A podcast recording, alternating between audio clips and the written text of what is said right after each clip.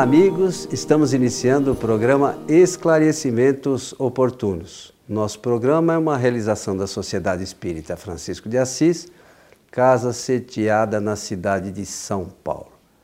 Seu Milton Felipe, mais uma vez conosco, como sempre aqui, ele nos auxilia com seu conhecimento aqui da doutrina espírita para esclarecer, né? Estou fazer pronto. os esclarecimentos oportunos, né, seu Milton? Estou pronto. Pronto para estudarmos juntos. Ah, isso é importante. E precisamos, hein?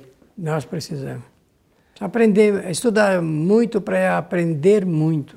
É, é isso aí, precisamos mesmo. Se a gente começar a aprender um pouco, já está de bom tamanho, né? Mas está faltando uma parte.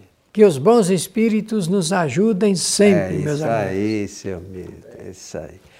Ô, seu Milton, vamos aqui atender mais uma questão. O pessoal está caprichando, hein? Sei. Vocês consideram que o espírita possui a fé verdadeira citada por Jesus? Ah, eu acho uma pergunta provocadora, não é? Porque para saber nós teríamos que conhecer, conversar com cada espírita no mundo inteiro, né? Porque aí não faz. É, não vai falar por todos, né? Não dá para saber, não é? Mas eu sei que a pessoa fez uma pergunta genérica, né? Então, do ponto de vista da generalidade, se pode fazer alguns comentários. Até porque esse assunto sobre a fé, ele precisa ser bem estudado ainda pelos nossos irmãos espíritas, assim como pelos nossos irmãos católicos, protestantes, hinduístas e tudo mais. É uma é, é realmente. Os pensadores falaram de fé, todos os pensadores fizeram reflexões sobre a fé. E Jesus eh, identificou, fazendo um comentário depois de, uma, de um acontecimento que vale a pena a gente citar. Vale a pena a gente citar. E que Allan Kardec aproveitou como para introduzi-lo, esse assunto, esse acontecimento com Jesus, no capítulo 17, se não falha a memória, do Evangelho segundo o Espiritismo. Ele deu o título, Coelho, interessante, ele deu o título A Fé que Transporta Montanhas, parodiando Jesus pelo acontecimento. Jesus narra, aliás, Jesus não narra, houve um acontecimento de um homem que, tendo um filho é, com problemas, ele, ele procurou Jesus. O filho do rapaz, o filho do homem, ele estava é, com problemas que nós hoje chamamos de é, obsessão. Mas naquele tempo se usava um termo interessante, chamava um termo, um termo de lunático. Eu até pensava, na, quando eu comecei a ler uh, os, a Bíblia e li essa passagem, lá por volta de 1953, 54, e eu pensava que lunático era um homem que tinha morado na Lua. eu pensava isso. Mas ao longo do tempo viemos saber que se tratava de uma pessoa que tinha é, uma doença psíquica, não é chamada pela ciência. E nós, os espíritos, chamamos de obsessão. E por conta dessa doença, o rapaz em desequilíbrio, às vezes é, caía no fogo, caía na água. E, então o homem ficou desesperado, sabendo dos acontecimentos, das curas de Jesus. Então, é, levou o menino para serem para ser curado pelos discípulos de Jesus. Primeiro ele passou pelos discípulos. Como ele não conseguiu o resultado que desejava, aí então ele vai levar o rapaz para, na frente de Jesus. E, e, o homem se ajoelha lá e pede e, e, e pede veementemente que Jesus proceda à cura do rapaz. Mas ele, além de fazer esse pedido, ele também aproveita para denunciar os discípulos, Diz: Olha, eu levei o meu filho para os teus discípulos e eles não foram capazes de curá-lo. E Jesus, antes de fazer qualquer tipo de ação eh, de cura, se refere aos discípulos dizendo: vocês não foram capazes.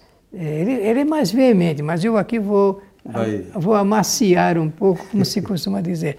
Não foram, vocês não foram capazes de curar, por quê? Por, sabem por quê? Porque vocês não, não têm a fé ardente, a fé que de, temos que ter para poder proceder à cura.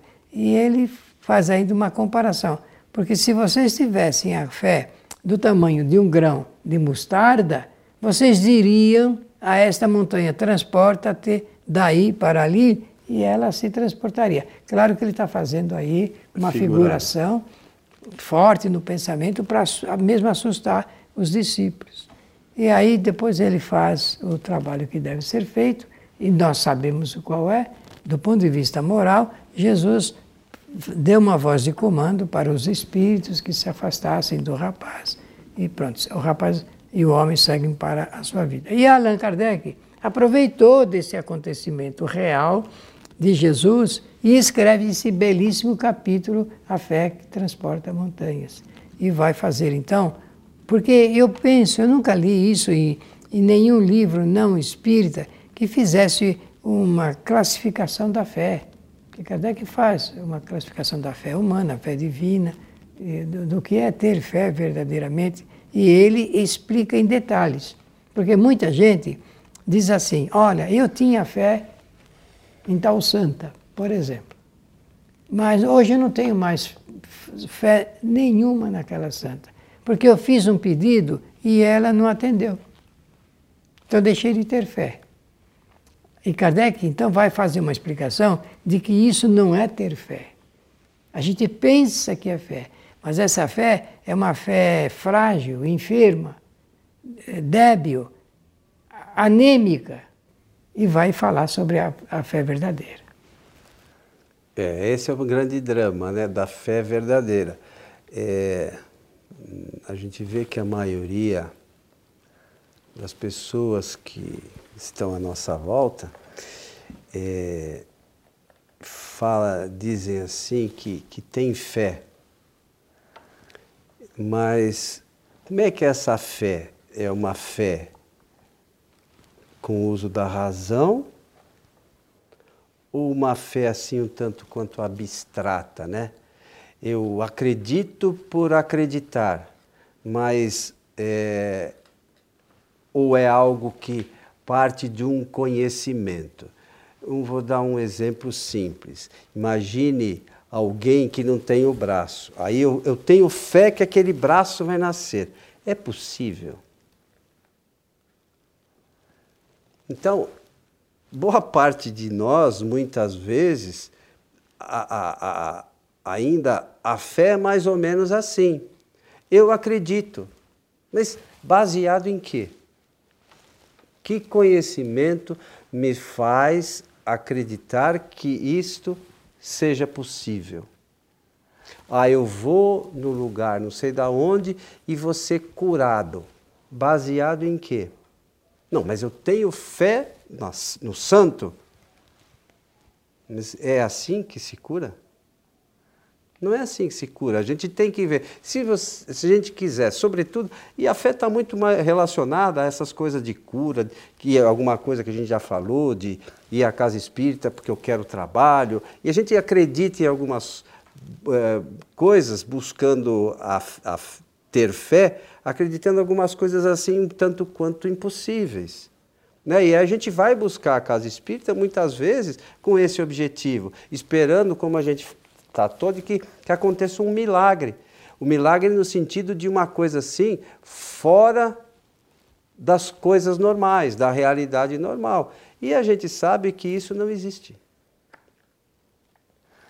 Na, no, no, no livro A Gênese tem lá que Deus não faz milagres. Deus estabeleceu leis, né? E essas leis regem o universo. Então, qual, qualquer coisa Deus poderia fazer?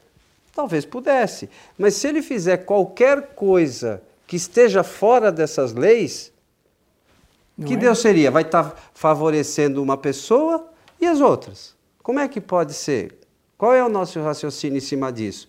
É, é, nós temos um Deus universal, infinitamente bom e justo, ou um Deus parcial, que resolve os meus problemas? Dos outros que se dane. Os, resolvendo os meus, está tudo bem. É essa a nossa fé? Então a gente precisa saber realmente o que é possível do que não é possível. É simples assim. É simples. Aliás, é. Kardec vai demonstrar isso nesse capítulo. É, e, e, lá, de novo, a gente já citou isso, lá no, no, no livro A Gênese, tem lá as curas de Jesus, é, todas elas são explicadas, todas têm uma razão de ser. Não é uma coisa assim, ai, porque eu acredito. E, ai, que legal, acredito e pronto. Não funciona assim. Por mais que a gente quisesse que funcionasse, não é assim que funciona. Não, mas eu quero, eu, vai acontecer a melhora da pessoa que está em fase terminal. Pode ser. Não. É difícil. É um negócio praticamente impossível. Então a gente precisa raciocinar sobre essas questões relacionadas com a fé. Mas fala você um pouco aí Não, do, do tá, Evangelho. Não, está muito bom. Não, só ia uh, fazer um acréscimo sobre a citação, é, que também existem aquelas pessoas que dizem que uh, têm fé em Deus e por essa fé hão de vencer. Então, essa realmente é uma aspiração muito bonita, muito corajosa, está tudo certinho. Mas é preciso que a pessoa que tenha fé em Deus saiba o que é fé. É. Não há fé sem obras também, né? Porque, o braço cruzado não vai acontecer nada. Realmente é aquela pessoa que diz assim, ah, eu tenho fé em Deus e vou conseguir um emprego, um trabalho, para ganhar um salário, se ela não se mobilizar para conseguir o emprego ou o trabalho, ela não vai conseguir o salário. Então, mas é, nós falamos uma, num um dos programas anteriores, a pessoa, lembra da história que eu até mencionei, da, da, da, avó que foi pedir ajuda para o filho, que se aí nós perguntamos se tinha estudado, enfim. A pessoa vai procurar um trabalho, vamos imaginar. Ela está qualificada para aquele trabalho? É, é, é uma pergunta definitiva. É, está qualificada? Começa daí. É. E, e dentre as que estão qualificadas, às vezes a empresa escolhe uma. Mas o primeiro passo é estar qualificada. Né? Não adianta a gente, ó, vou contar com a sorte. Não, isso não existe. Não funciona. Não existe. Bem, Kardec faz aqui uma classificação da fé. Ele fala, primeiro um conceito, vamos partir para o conceito. Fé é certeza é confiança, certeza e lucidez. Confiança de que o homem, o indivíduo, pode atingir o objetivo que ele deseja. É certeza de escolher o caminho certo, correto, com inteligência e lucidez para realmente eh, permear o, os, os degraus, os caminhos certos, porque ter confiança e lucidez e escolher caminhos de, que não atingem, não vai conseguir. Isso é o que ele coloca já de pronto aqui na abertura eh, desse capítulo. E ele fala da fé robusta e da fé eh, temerária. Vamos usar essa expressão. A fé temerária, eu nem preciso falar muito, porque é uma fé medrosa, anêmica, que não é fé. A pessoa pensa que tem fé, mas não tem fé. Se ela tivesse fé, ela teria certeza, confiança e lucidez. É preciso ó, esses três pontos: confiança, certeza e lucidez. A, a fé robusta, pelo contrário, dá ao indivíduo uma perseverança capaz de fortalecer o ânimo dele e por esse ânimo fortalecido, ele sente que ele pode conseguir o que deseja. Olha que coisa fantástica. Mas é preciso que ela seja robusta e não a fé anêmica. E ele fala da, das energias que fluem quando o indivíduo ele tem a, a confiança, a certeza e a lucidez e age, porque é preciso ação. Hum. E, é, e é nesse ponto que a maior parte das pessoas realmente, usar uma palavra antiga, claudicam. Por quê? Porque a pessoa não sabe realmente uh, usar das suas energias em seu próprio favor e não sabe ter ação, e é preciso agir fortemente. Importante, né? O que mais, seu Milton? Bom, aqui é, ele vai fazer um comentário a respeito da fé sincera e verdadeira, porque a pergunta aí é se nós a, a, consideramos que o espírita já possui a fé verdadeira. É. E até fala do quê? Do, de Jesus aí, já. Citada por Jesus. Que é, que é citada por Jesus nesse ponto. É, a fé sincera e verdadeira, anotem aí, meus amigos, é sempre calma. Porque quem tem a certeza, a confiança e a lucidez, não é preciso ter pressa alguma, tem, tem que ter firmeza, ação de pensamento firme, firme, firme. Então, ele diz que é sempre calma e dá a paciência que sabe esperar. Lembra-se que quando eu falei da paciência, eu sempre uso dessa é, conceituação. Ter paciência é saber aguardar, é saber esperar. Porque, eh, tendo seu ponto de apoio na inteligência, a fé não pode ser só emoção. Tem que ser, conforme você disse, racional, usar a inteligência, e a inteligência e a razão dão, fazem ponto de apoio para a emoção. Porque é preciso, em tudo na vida, nós carregamos a emoção. Tanto que quando a gente trabalha um mês inteiro e, e trabalhou é, bem aplicado, com sinceridade, com prazer, com gosto pelo trabalho, quando vai receber o pagamento, a gente fica muito alegre, fica muito satisfeito. Por quê? Porque aquilo é produto do esforço, da dedicação, da aplicação, da inteligência do indivíduo. Então ele tem a satisfação de levar para a sua casa esse resultado, esse produto do seu trabalho. Isso é ter fé. Fé em si. Segundo Allan Kardec, é dessa forma que nós temos que ver. E também faz o, o seu ponto de apoio na inteligência e na compreensão das coisas. Está certa de chegar à fé incerta, e a fé incerta sente a sua própria fraqueza quando está estimulada. Ah, é por isso que aquela senhora falou uma, uma ocasião para nós.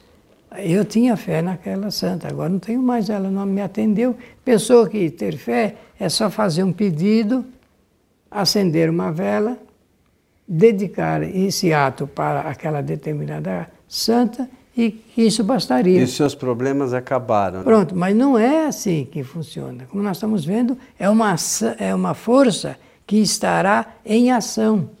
Eu coloquei no futuro. É uma força que estará em ação. E ela será capaz de produzir um bom trabalho. Sim, é claro, porque se é uma força que está em constante ação, ela produz, produz um ótimo trabalho. E sabe, meus amigos, como é que chama esse trabalho? Chama-se energia, que é a palavra grega e é o conceito grego é a respeito a esse que eu tra transmiti aqui.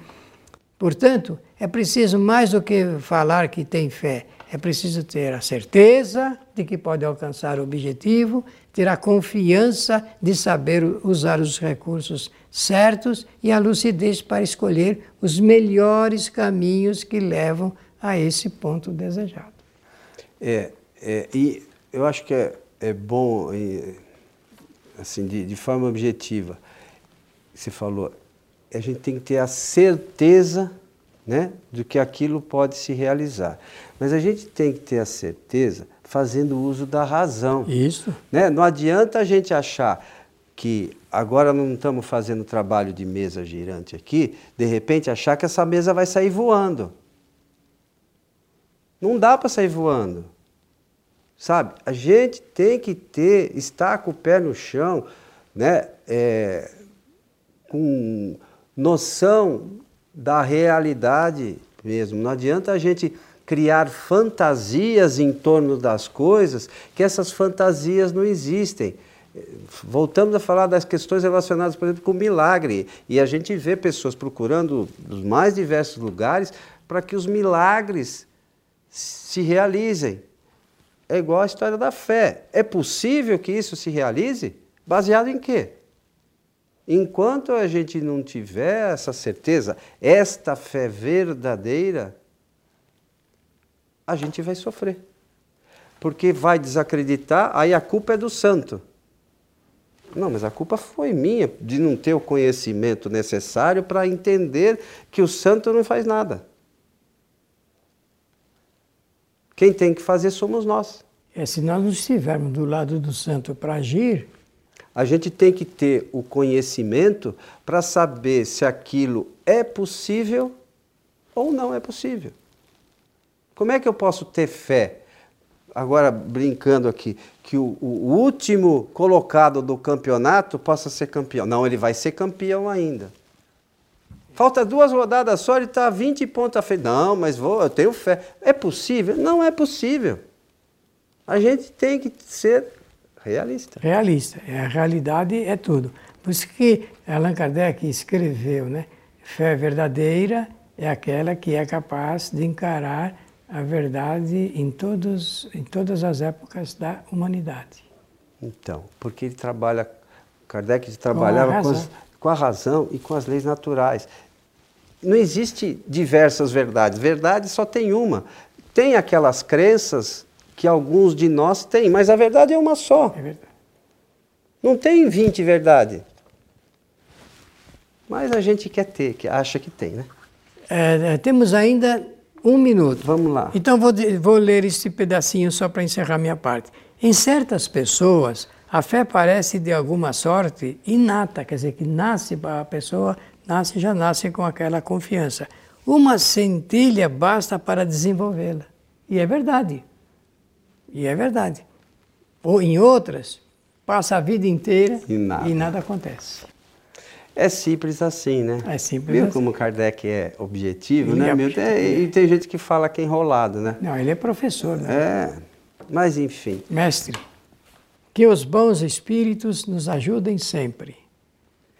É isso aí, Sr. Milton. Nós precisamos da ajuda dos espíritos, mas a gente precisa saber como eles podem nos ajudar, né? É, confiar e entender a maneira que eles podem nos ajudar. Se a gente não fizer isso como, como você falou, a pessoa quer procurar emprego, fica em casa esperando o emprego passar na porta, não vai passar, né? Então a gente precisa fazer sempre a nossa parte, como a gente fala aqui com frequência. A você que esteve conosco, um nosso abraço e até o nosso próximo encontro.